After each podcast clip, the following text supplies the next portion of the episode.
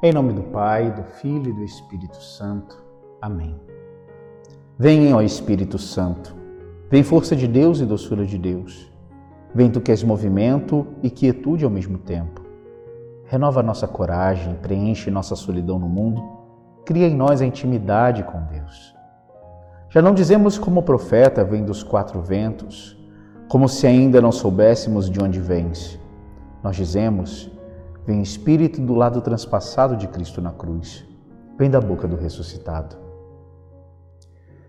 Amados irmãos e irmãs, nesta quarta-feira da 14 quarta semana do tempo comum, vem-nos na profecia de Oséias um tema muito atual, o tema da corrupção.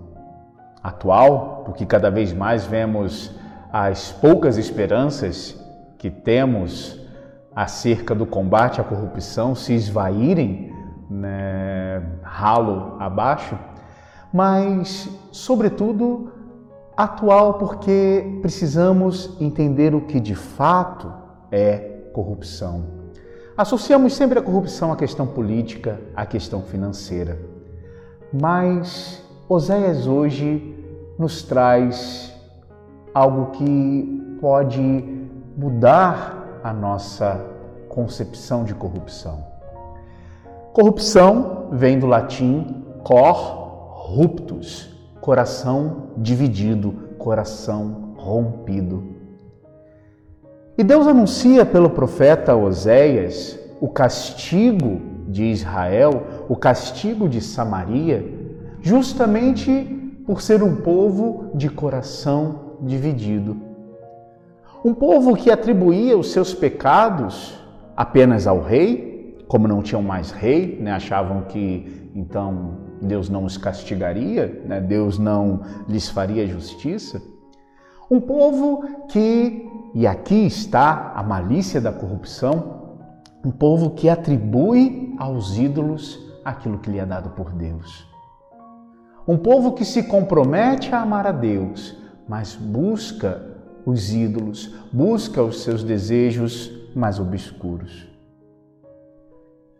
Quando olhamos corrupção como coração dividido, vemos que nós não estamos longe de sermos também nós corruptos. Quantas vezes fizemos tantas promessas a Deus, quisemos corresponder àquele amor que falava ao nosso coração, como ouvíamos na segunda-feira, mas na verdade nós deixamos o nosso coração dividido. Na verdade, ficamos com um pé em Deus e outro pé no pecado. Na verdade, deixamos que o nosso coração se rompesse porque não conseguimos por muito tempo sustentar a dualidade. Meus irmãos, no final da primeira leitura da profecia de hoje, o Senhor nos diz: semeai justiça entre vós e colhereis amor. É tempo de procurar o Senhor até que ele venha e derrame justiça sobre vós. Apesar da nossa corrupção. Apesar do nosso coração estar dividido, e nós vamos lutar contra essa divisão durante toda a nossa vida, se buscamos o Senhor, se semeamos a justiça, colhemos o seu amor. Portanto, hoje, olhemos para o que divide o nosso coração e, batendo em nosso peito, fazendo meia-culpa, peçamos ao Senhor que restaure o nosso coração, fazendo dele um coração novo, um coração de carne, um coração que ame comprometidamente. Abençoe-vos Deus Todo-Poderoso, Pai e Filho e Espírito Santo.